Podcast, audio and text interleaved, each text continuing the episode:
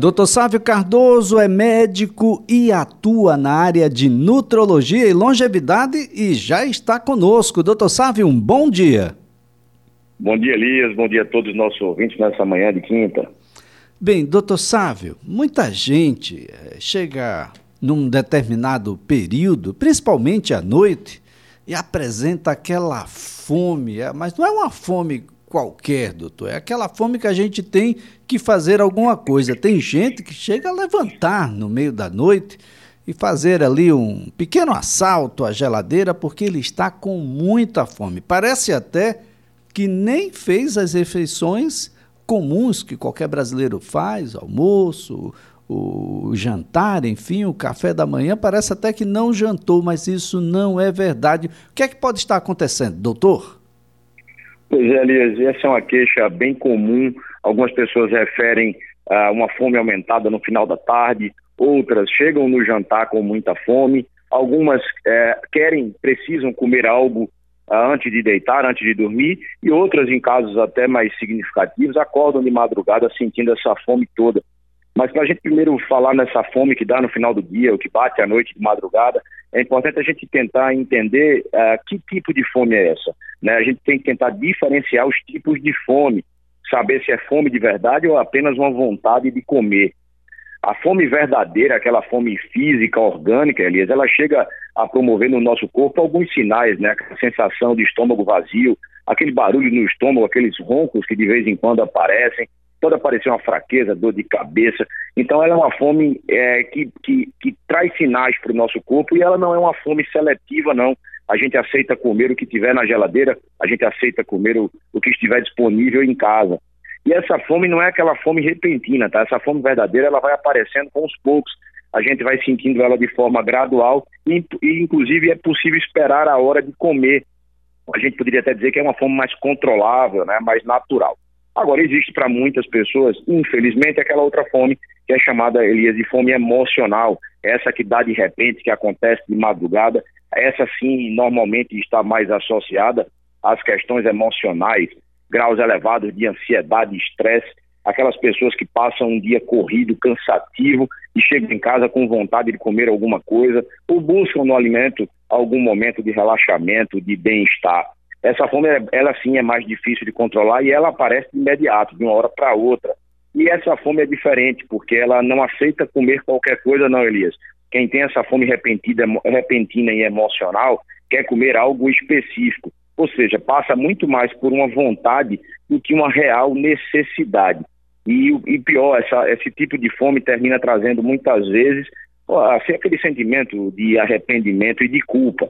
Quando essa fome ela é mais emocional, é claro que o ideal é que a gente busque equilíbrio emocional, que a gente reconheça que estamos num período de maior ansiedade e que a gente tente, obviamente, ao máximo não transferir a responsabilidade uh, por esse desestresse, né? Transferir para esse desestresse a responsabilidade para a comida, seja que tipo de comida for. Agora, digamos que a gente tenha entendido que não se trata de uma fome, de uma fome emocional, não, que tenha sido fome de verdade, que o estômago roncou, que é aquele buraco no estômago, uma necessidade de comer. O, como você perguntou, o que é que pode estar acontecendo para chegar essa fome toda a noite? Muito provavelmente isso está acontecendo por escolhas inadequadas durante o dia. O que acontece muito é uma, um desequilíbrio entre o consumo dos macronutrientes nas refeições anteriores. As pessoas terminam comendo muitos carboidratos durante o dia, terminam comendo poucas proteínas e poucas gorduras.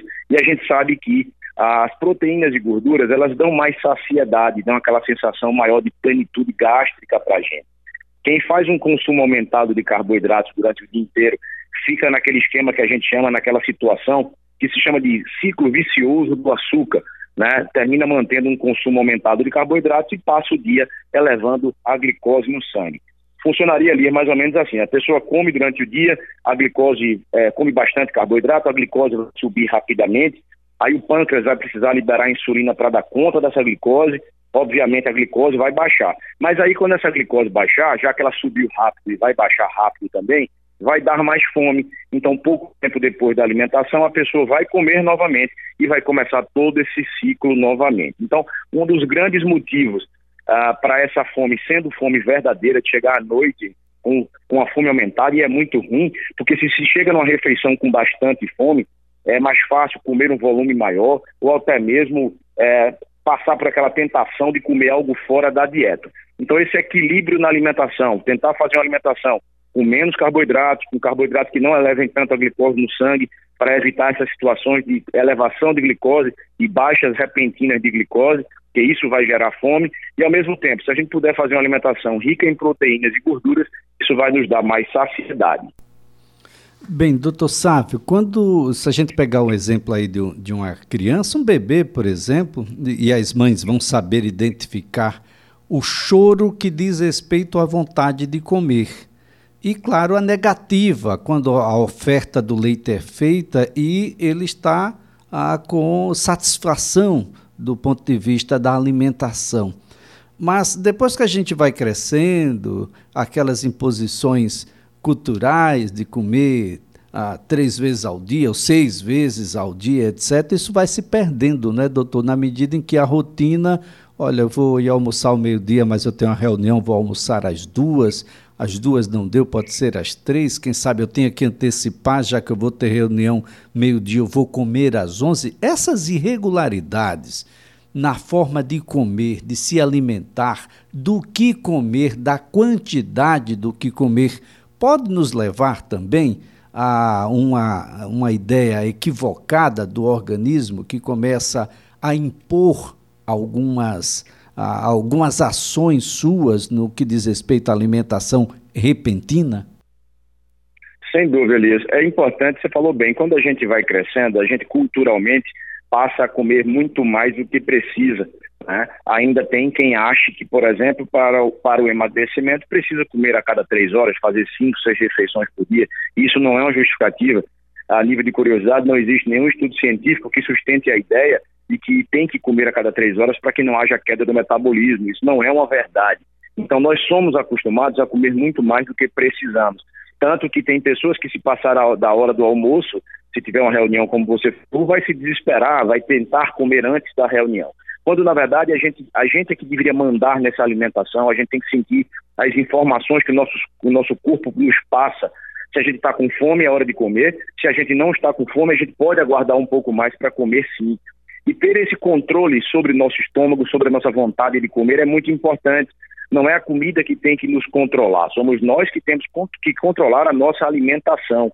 Então, se a gente sabe que vai fazer uma reunião e não vai conseguir almoçar, a gente pode fazer uma alimentação antes? Pode, mas não tem nenhum problema de fazer após a reunião. Ou vai fazer, uma, vai fazer uma, um café da manhã mais reforçado, no sentido de um consumo maior de proteínas e gorduras, que vão nos dar um pouco mais de saciedade. O que a gente precisa evitar é exatamente isso, evitar esses picos de glicose ou essa glicose que fica subindo e descendo o dia todo no, na, no nosso sangue. E a gente fica com fome o tempo todo. Ah, os nossos ouvintes devem estar se identificando com isso que eu, que eu estou falando. Aquelas pessoas que comem, logo o tempo depois está com fome de novo. Mas como assim já está com fome de novo? É porque exatamente a alimentação foi muito provavelmente uma alimentação rica em carboidratos. Não é que os carboidratos não possam fazer parte da nossa alimentação, mas eles não são os atores principais, ou não deveriam ser os atores principais desse nosso prato. A proteína é importante, a gordura também, o carboidrato ele vai entrar para compor. E de preferência, quando consumir, evitar aqueles carboidratos que elevem rapidamente a glicose no sangue, procurar o que a gente chama de carboidratos mais complexos. Mas a gente precisa primariamente entender que a ansiedade nos atrapalha demais com essa relação com comida. Né? A gente, quando está com fome, Elias, ninguém busca comer, por exemplo, frango com batata doce. É, quando a gente está com fome emocional. Essa fome emocional nos, nos leva para uma alimentação normalmente desregrada. É doce, é chocolate, né? é carboidrato, é uma fritura, é alguma coisa que nos dê aquela sensação de relaxamento, porque a gente muitas vezes transfere os nossos sentimentos negativos para a alimentação. A gente quer buscar um conforto e às vezes esse conforto nos atrapalha. Então, muitas vezes, essa fome que chega durante a noite, que nos atrapalha, que incomoda, seja ela emocional ou até uma fome necessária, uma fome é, orgânica, muitas vezes é por um comportamento nosso, seja um comportamento de um distúrbio emocional e uma maior ansiedade, ou seja, um, ou seja um comportamento alimentar errado durante todo o dia. Então, doutor Sávio, quer dizer que a, além da gente perder esse relógio natural, não conseguir interpretar sinais do organismo, a gente também perde o controle, ah, mesmo estando saciado, a gente vai continuar comendo, doutor? Pois é, isso acontece muito, porque o lado emocional nos faz comer com os olhos.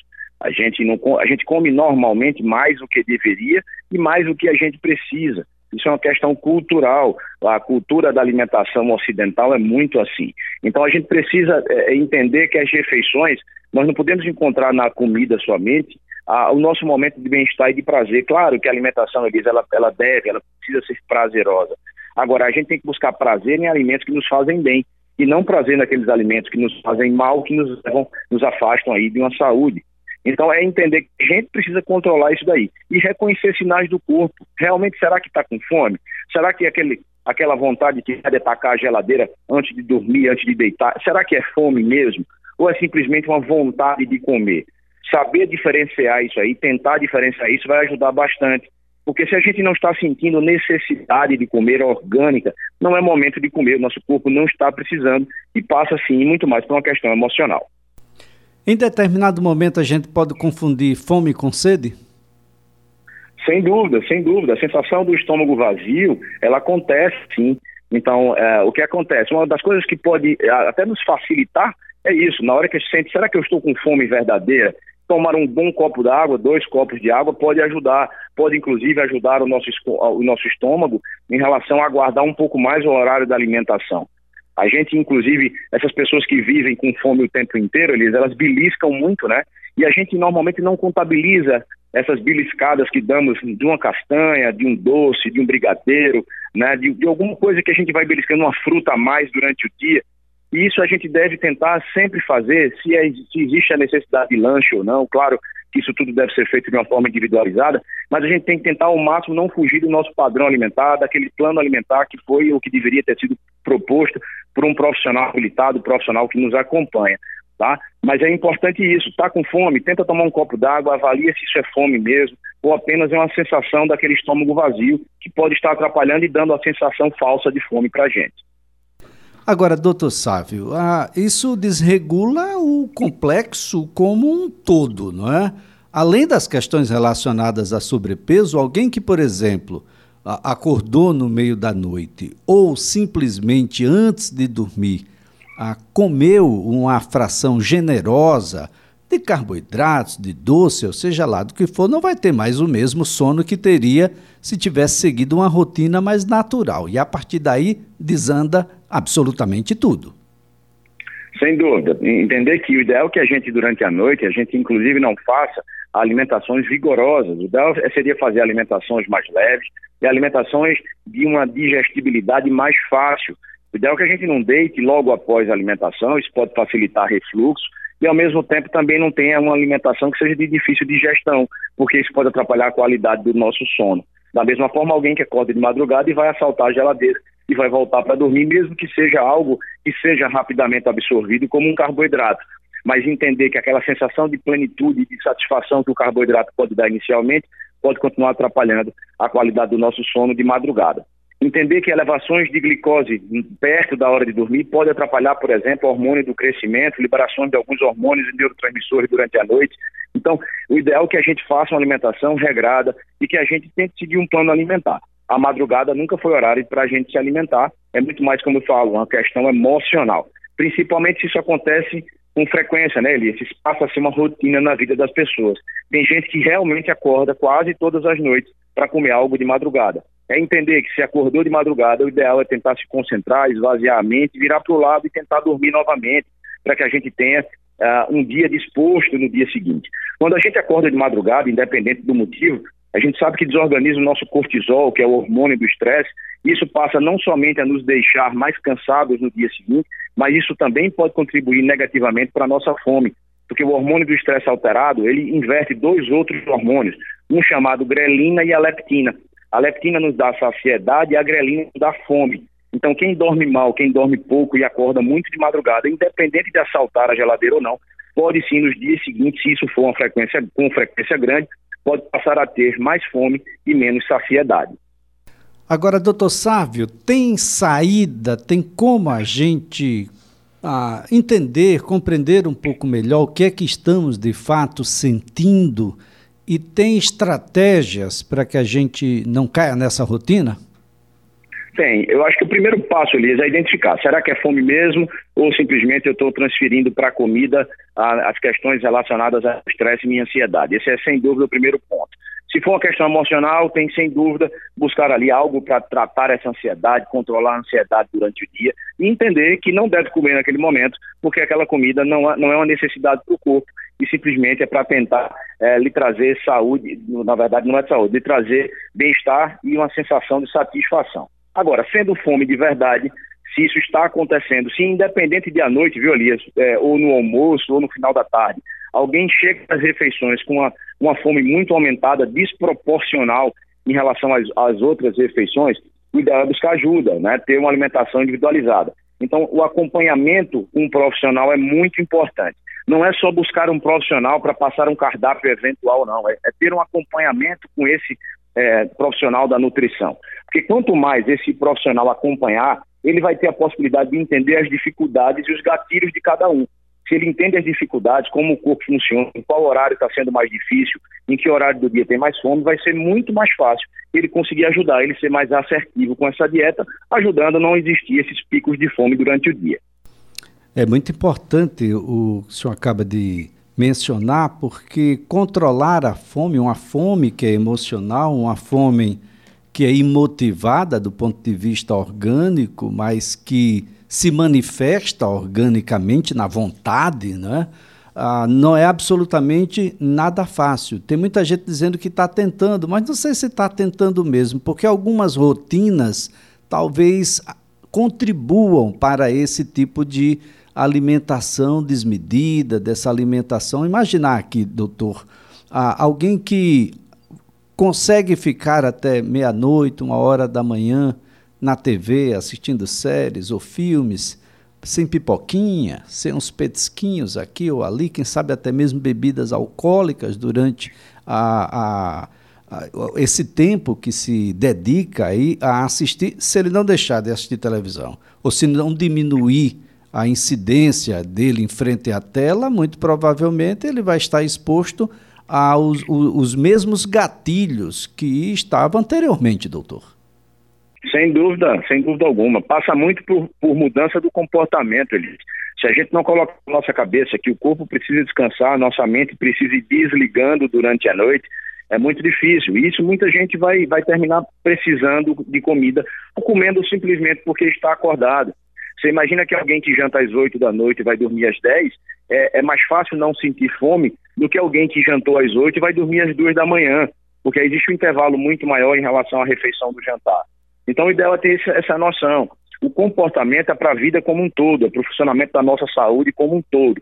Ficar exposto à tela, seja trabalhando no computador, ou assistindo TV, seriados, jogos de futebol, por mais gostosos que sejam, por mais que inicialmente sejam relaxantes, isso atrapalha o nosso comportamento, vai atrapalhar a qualidade do nosso sono e o nosso comportamento da semana, porque no dia seguinte iremos trabalhar muito mais cansados, muito mais estressados. Então isso termina tudo sendo uma bola de neve. É por isso que muitas vezes é importante é, conversar com a equipe, uma equipe multidisciplinar, conversar com o médico, conversar com o nutricionista, in, incorporar o exercício físico na rotina, que a gente sabe que ele reduz a ansiedade, esse exercício físico ideal que para essas pessoas mais ansiosas e que têm dificuldade para dormir, que esse exercício seja feito durante o dia e não à noite, porque se ele é feito durante a noite, a pessoa pode chegar aí mais acelerada, já que o exercício é, libera tantos neurotransmissores e, mexe com o nosso corpo de uma, de uma forma termogênica, vamos dizer assim. Então, a mudança do comportamento é muito importante. É, às vezes a gente acha que vai conseguir dar conta somente tentando controlar a ingestão da comida, mas o nosso comportamento, o nosso comportamento do dia e da noite facilita a, a necessidade do corpo, vamos dizer assim, o corpo pedir mais comida durante a noite.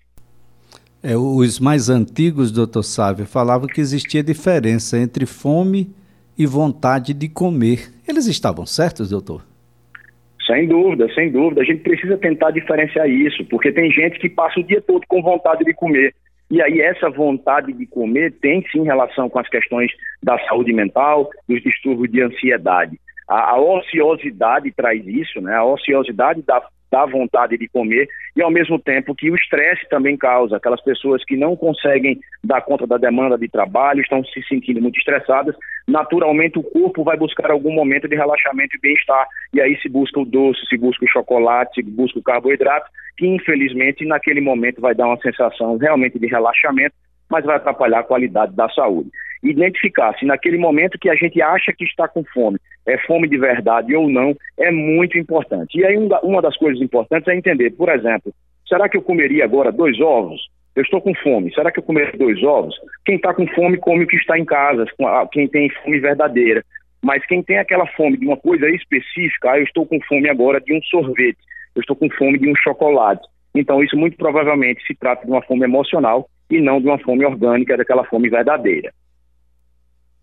Doutor Sávio Cardoso, mais uma vez a nossa gratidão pelas informações, a colaboração aqui prestada, que todos ah, compreendam a necessidade da busca de uma conversa com profissionais, ah, médicos, nutricionistas, psicólogos. E isso precisa ser um hábito na vida das pessoas. Não procure apenas quando isso já é sintomático, quando isso. Procure como elemento preventivo, de planejamento, não é, doutor? De modo que a gente possa a, ter mais previsibilidade sobre aquilo que a gente está fazendo com as consequências que a gente vai ter lá na frente, doutor. Sem dúvida alguma. Prevenção é tudo. Lembrar que prevenção é o que a gente faz no dia a dia as nossas atitudes. Então, esse pensamento preventivo em deixar o nosso corpo equilibrado, a nossa saúde orgânica e corporal, corporal em dia, esse é, é o sucesso para que a gente envelheça com qualidade, Elias. Doutor Sábio Cardoso, mais uma vez a nossa gratidão pelas informações, a colaboração aqui prestada e até a próxima quinta-feira. Uma excelente quinta, um excelente final de semana a todos e quinta estaremos de volta.